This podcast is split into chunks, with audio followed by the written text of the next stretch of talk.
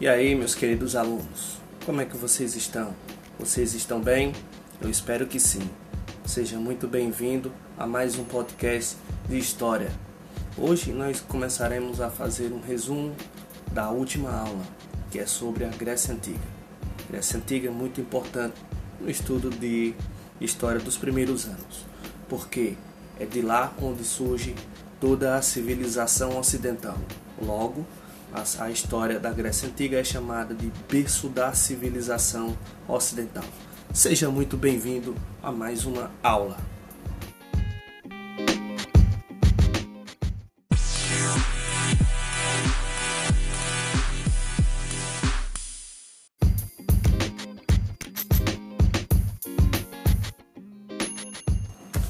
Bom, então é isso primeiro ano.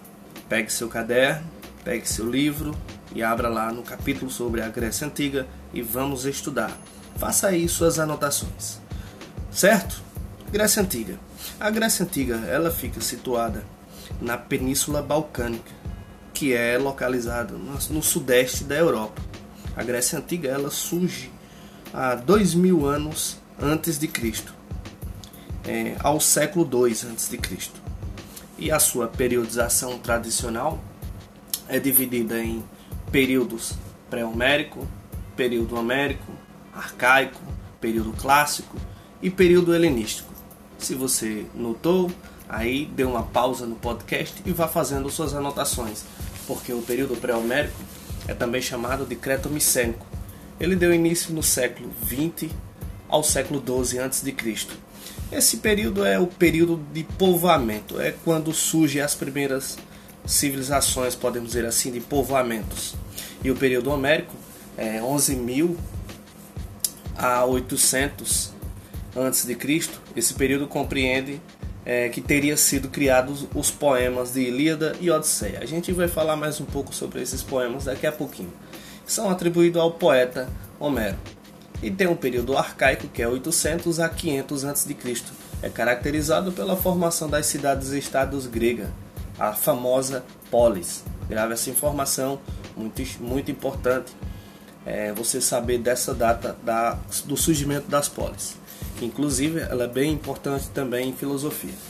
Período clássico. O período clássico é do século V ao século IV, 5 e 4 a.C., período no qual as cidades gregas atingiram seu apogeu, o seu auge cultural e se consolidaram as cidades-estado como forma de organização política. E o período helenístico, que é o último, 336 a 146 a.C., é, decadência das polis gregas é, caíram é, quando as polis gregas elas são invadidas, a gente vai ver isso também, sobre o domínio dos macedônicos e posteriormente pelos romanos. Gravou essas informações? Então, bora lá. O primeiro período é o período pré-homérico, né? E é o período de formação da Grécia Antiga, é chamado assim, né? A Grécia Antiga e se formou a miscigenização, a união dos povos, povos chamados de arianos ou também indos-europeus. Esses povos eram vários, vá logo notando aí, são os aqueus, jônios, eólios e dórios. Eles migraram para a região e situaram ao sul da Península Balcânica, entre os mares Jônicos e o mar Mediterrâneo, os mares Jônicos, né, Mediterrâneo e o Égeo. Acredita-se que esse que por volta de 2000 a.C. É, achegaram os aqueus, que viviam num regime de comunidade bem antiga. A gente fala na história bem primitiva. Depois se estabeleceram com o contato dos cretenses que de quem adotaram a escrita e vários outros costumes também, e se desenvolveram e construíram, por exemplo, palácios e cidades fortificadas. Eles organizavam-se em vários reinos liderados pela cidade de Micenas, daí o nome civilização Aqueia ou Micenas. Eles eram liderados é, basicamente pelo poder do pai, o grande pai, chamado de Pater. Depois é, de, de aniquilarem a civilização cretense, dominaram várias ilhas do mar Egeu. Destruíram Troia, por exemplo, que era uma das principais cidades da Grécia. a cidade rival deles. Porém, no século é, 12 a.C. foi destruída pelos Dórios. Grave essa informação, viu? Porque os Dórios eles são muito importantes na história da Grécia Antiga, do período pré-homérico. Dórios eram povos guerreiros e que dominavam várias artes é, de guerras. Por exemplo, eles dominavam até é, armamentos pesados, que impuseram um violento domínio sobre toda a região grega. Arrasaram as cidades de Elade e provocaram a dispersão da população. Essa dispersão é chamado de primeira diáspora grega, onde essas civilizações dos aqueus, jônios, eólios e dórios, eles dórios não, né? É, desses outros povos, eles vão se despedir é, pelo mundo, né? Se dispersar melhor, né? Desculpa aí a palavra errada.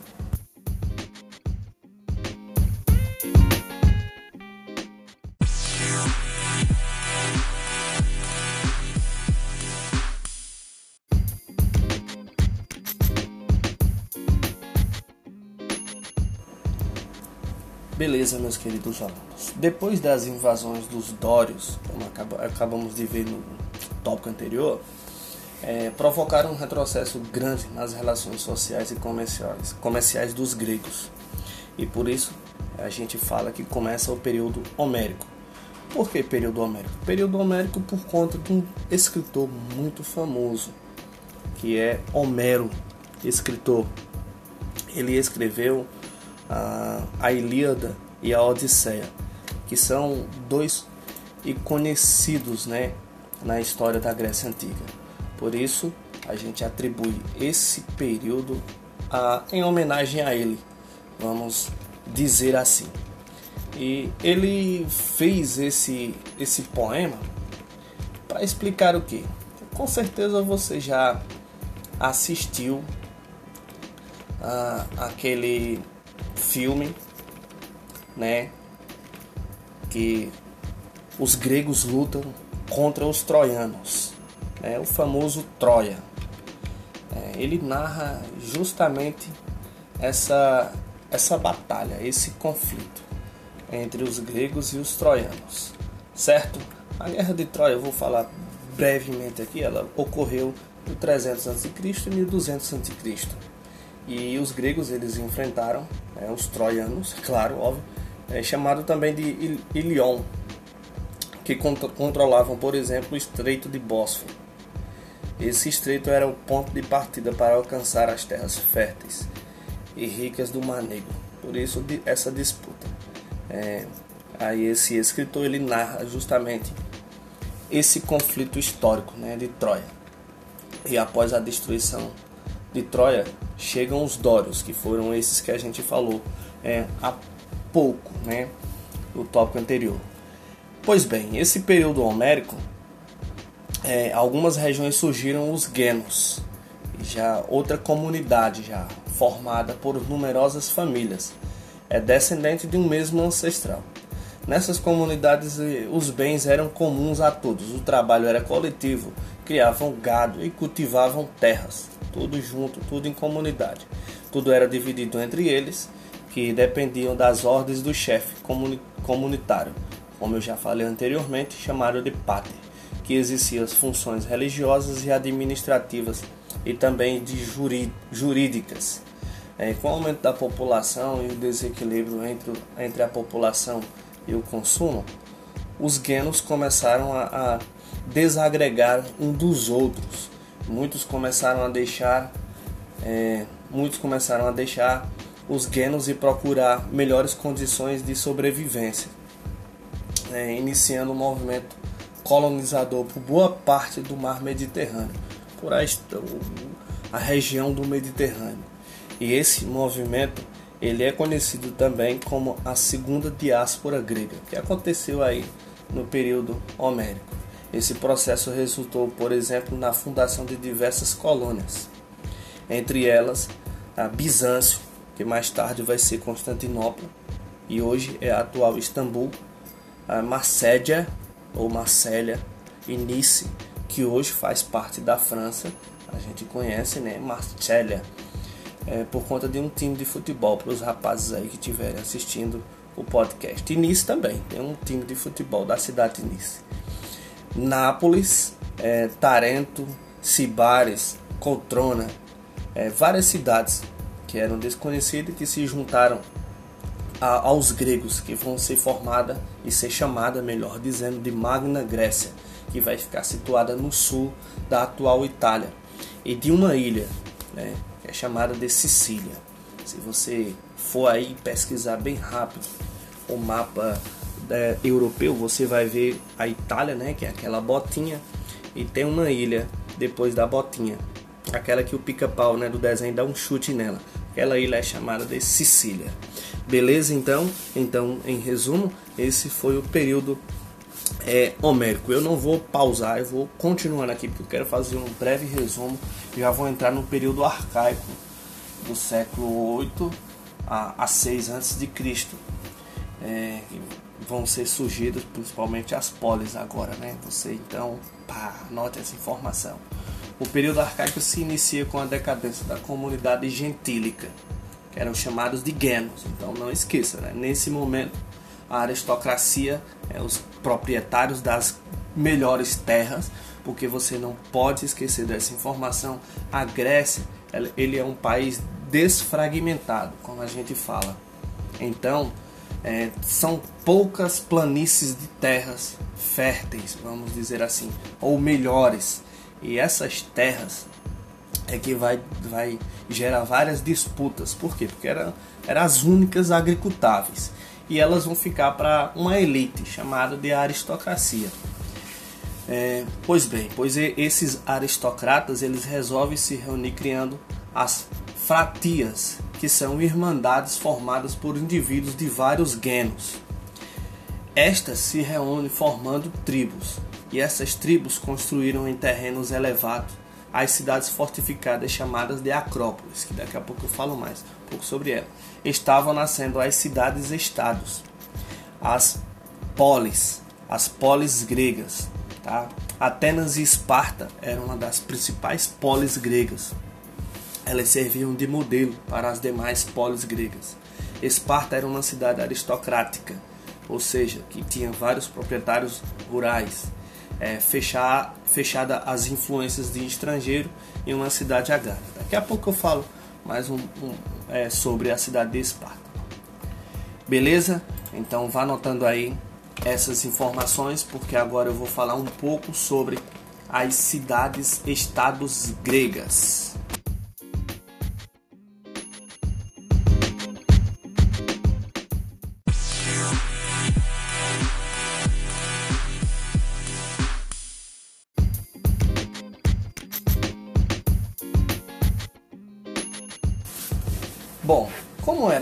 Constituição das polis? Eu quero que você imagine aí. Se você não tiver a imaginação fértil, você pode pesquisar. Vá lá e dê uma pesquisa é, no seu notebook, no seu celular, no seu PC, para você ir se situando. É, os elementos principais da polis grega era a Acrópole. O que era a Acrópole? Com certeza você já viu em algum filme aquela parte alta onde tem várias estruturas, né, com as pilastras gregas, certo? Era a zona alta das cidades, onde se situavam os principais edifícios religiosos, que eram os templos, né? A parte alta, fortificada, onde se encontravam os templos. E a segunda parte era a Ágora, depois da Acrópole. A Ágora é a praça pública, onde estavam os principais edifícios administrativos, é, de cultura e de comércio. A praça pública ela é muito importante, porque é lá, por exemplo, onde vários filósofos se reuniam para resolver as questões das polis, resolver é, temas da sociedade, por exemplo, e entre outras coisas, políticas e assim sucessivamente. A terceira parte era a zona rural ou terra cívica, onde os, os, onde os camponeses tinham acesso para plantio, para os aristocratas. Eram os campos da cidade, né? E a quarta parte era a necrópole, que era o cemitério também, né? o cinco, o, a quinta parte era o porto, né? Lembre-se que a maioria das cidades gregas elas eram situadas em ilhas, então por isso o porto. E em seguida vinham as muralhas para proteger toda a primeira parte da Acrópole, a Ágora e também a, a, a zona rural. Melhor, desculpa, a zona rural não. A necrópole, que era o cemitério. Certo? A zona rural ficava fora da muralha. Certo? Então, essa era a constituição das polis gregas. Bom, como as, as principais cidades eram Esparta e Atenas, eu vou falar um pouco sobre ela. Mas antes, os gregos se expandiram por várias regiões do mar Mediterrâneo e também do Mar Negro e fundaram várias colônias. Eu vou reintegrar essa informação mais uma vez. E as razões que levaram a este movimento de colonização foram a necessidade de terras férteis para a agricultura, porque as terras férteis elas eram limitadas. Então precisava né, se expandir, procurar mais essas terras. Para você ter uma ideia, tinha polis grega que era na África, tinha polis grega que era na Ásia. É, então, para você ter uma ideia, França é, e assim sucessivamente. Menos no Brasil, não viagem não, viu? Porque não vieram para o Brasil. E também eles eram, iam à procura de matérias-primas, procura de produtos para comercializar e de mercados para vender os seus produtos. E entre as colônias, as novas cidades e as metrópoles, que era a cidade-mãe, mantinha-se ligações comerciais e religiosas e culturais intensas, o que contribuiu para expandir a arte e a cultura helenística né, dos gregos. Esparta, enfim. Esparta foi uma das principais cidades e estados da Grécia Antiga. Ela foi fundada pelos Dórios. Então você tem que lembrar que os Dórios eram povos guerreiros e violentos e dominavam várias é, artes de guerra, como por exemplo até o ferro. Os gregos ainda não conheciam o ferro. Os Dórios eles implantaram cavalaria também na península do Peloponeso, ela é situada a cidade de Esparta. Então, a região que fica Esparta é Peloponeso e tornou-se uma cidade, uma sociedade militarista. Não esqueça dessa informação. Esta sociedade era fortemente hierarquizada. A pirâmide social dos espartanos tinha 5% do, de cidadãos espartanos, certo? 10% de periecos, que eram uma outra classe social, e iliotas, que faziam parte de 85% da sociedade espartana. 5% da sociedade eram cidadãos, certo? Não esqueça disso. É, os espartanos, quem eram? Eram homens ricos, donos de terras e de escravos. Eram eles que controlavam a política e o exército de Esparta, por exemplo.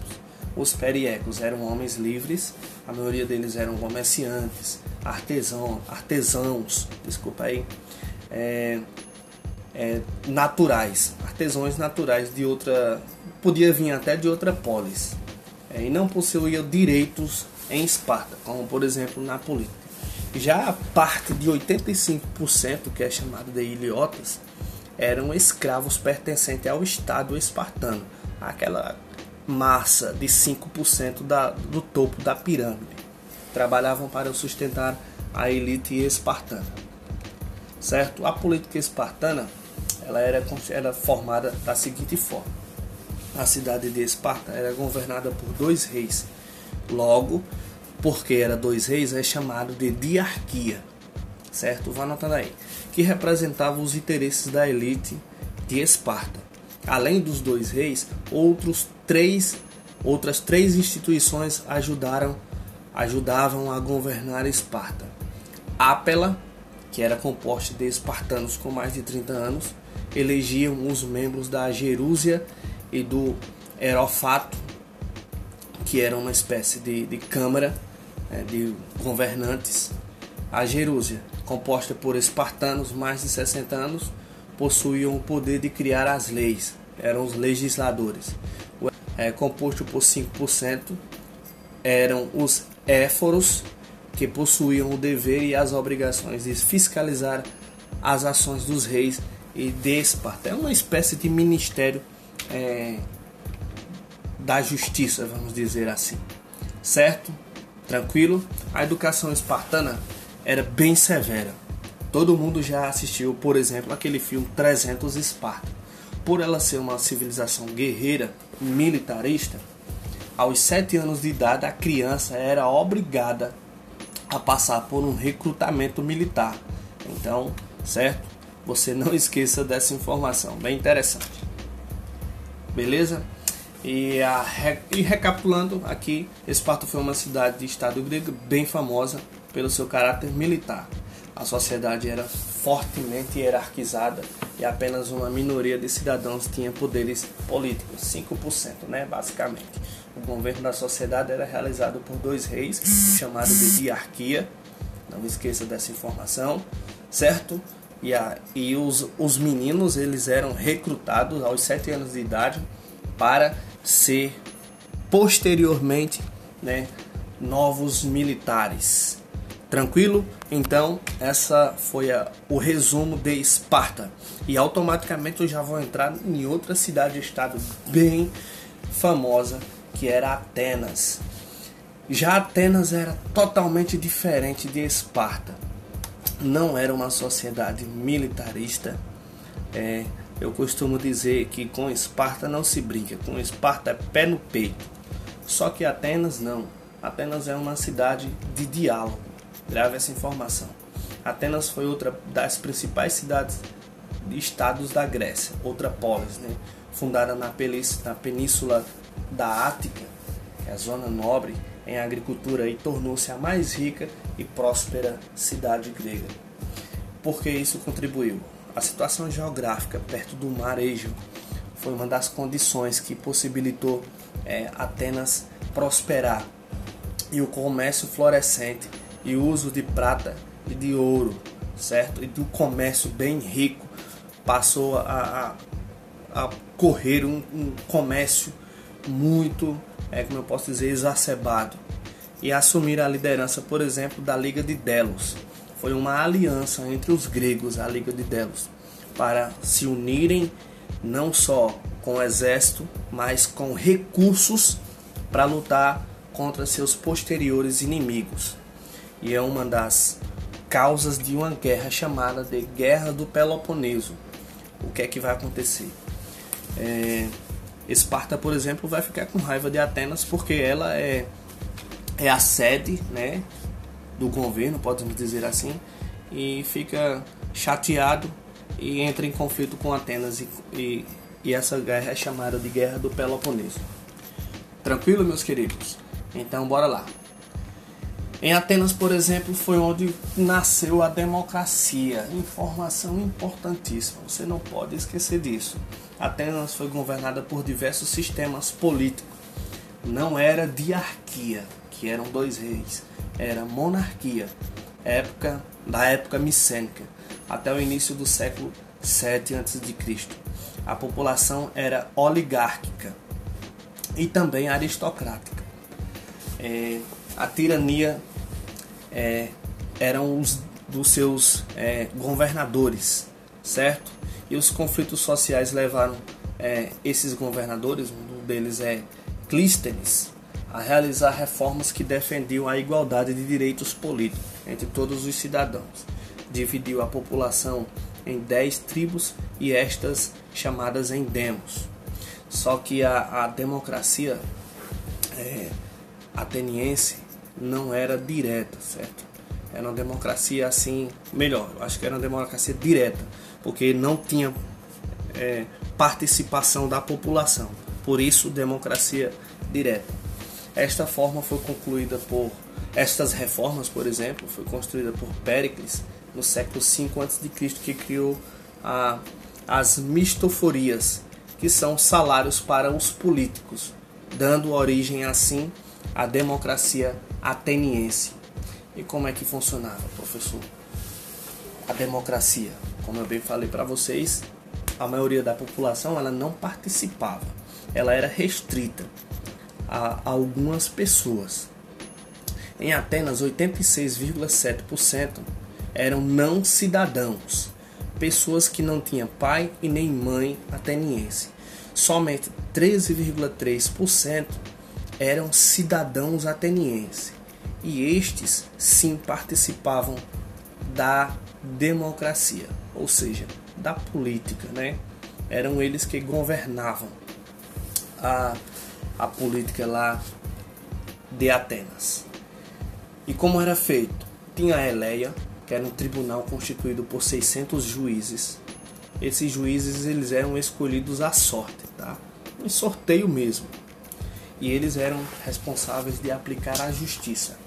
Tinha também a Eclésia, a Assembleia de todos os cidadãos, é, onde eles iam discutir, por exemplo, e aprovar as leis, né? Discutir e fazer as leis para serem posteriormente aprovadas. Eram eles que decidiam também a paz e a guerra, se a, a, a Atenas entrava em uma guerra, em um conflito ou não. É, certo? E o, vota também no astrocismo. É, depois da eclésia eram magistrados.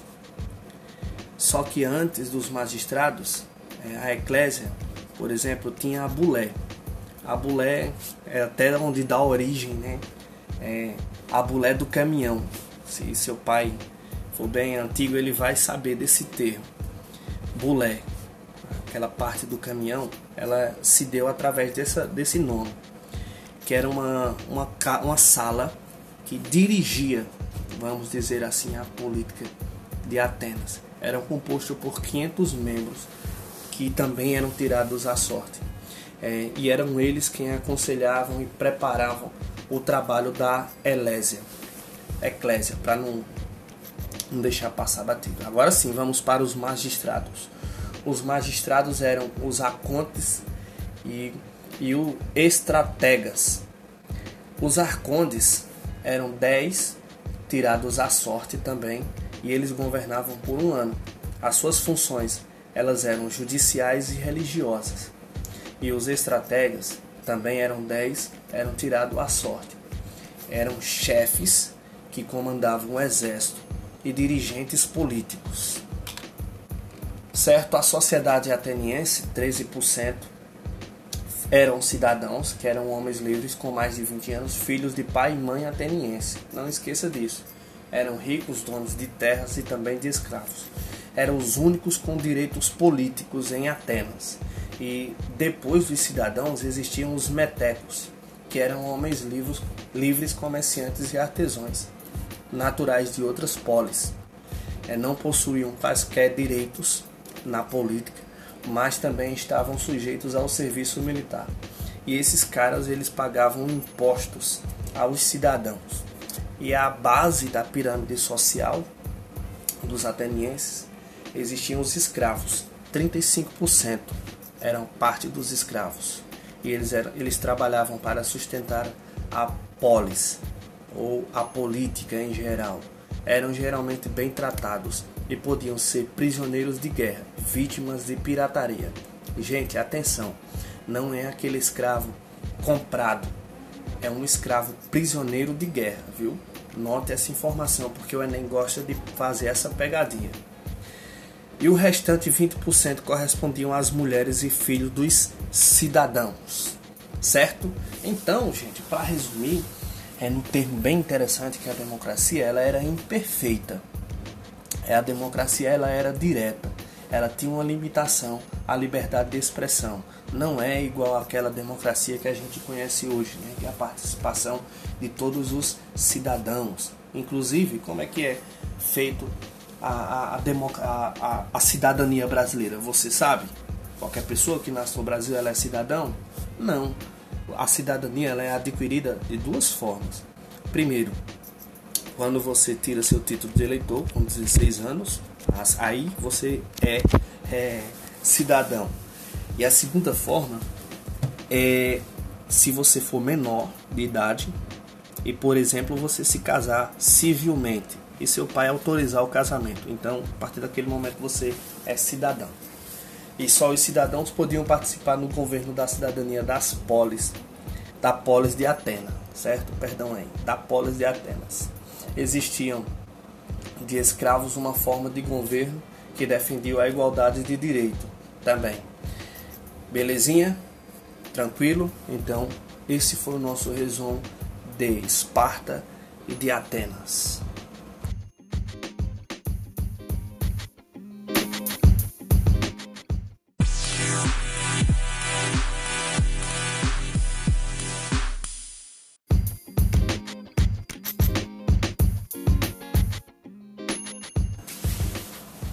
Bom, meus queridos, terminado o período arcaico falado sobre Atenas e Esparta, agora vamos começar no período clássico, século V e século IV a.C.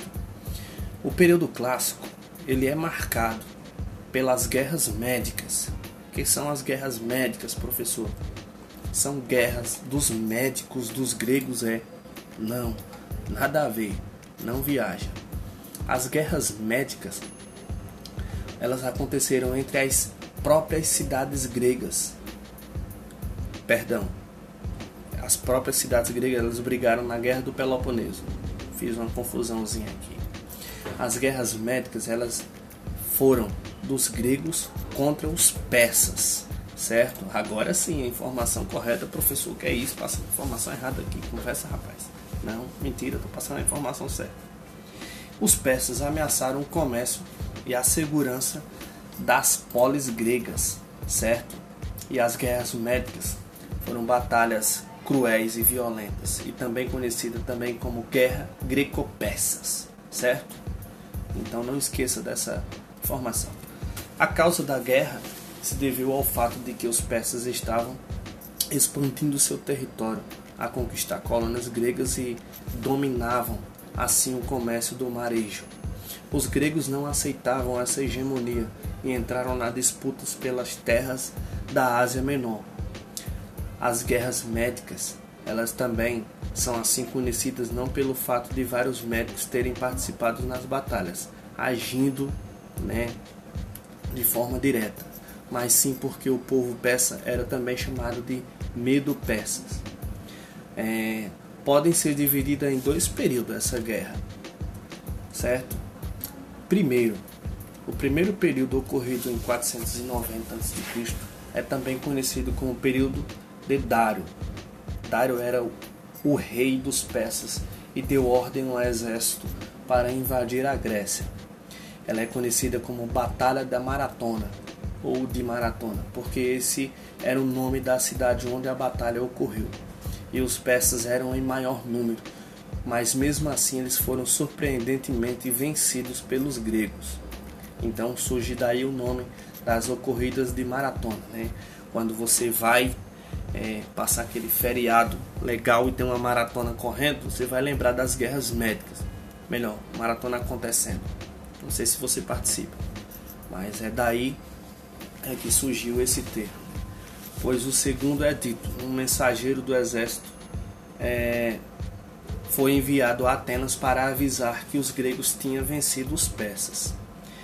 E após ter percorrido uma distância bem grande, ele morreu depois de dar a notícia de um ataque cardíaco, um ataque cardíaco fulminante.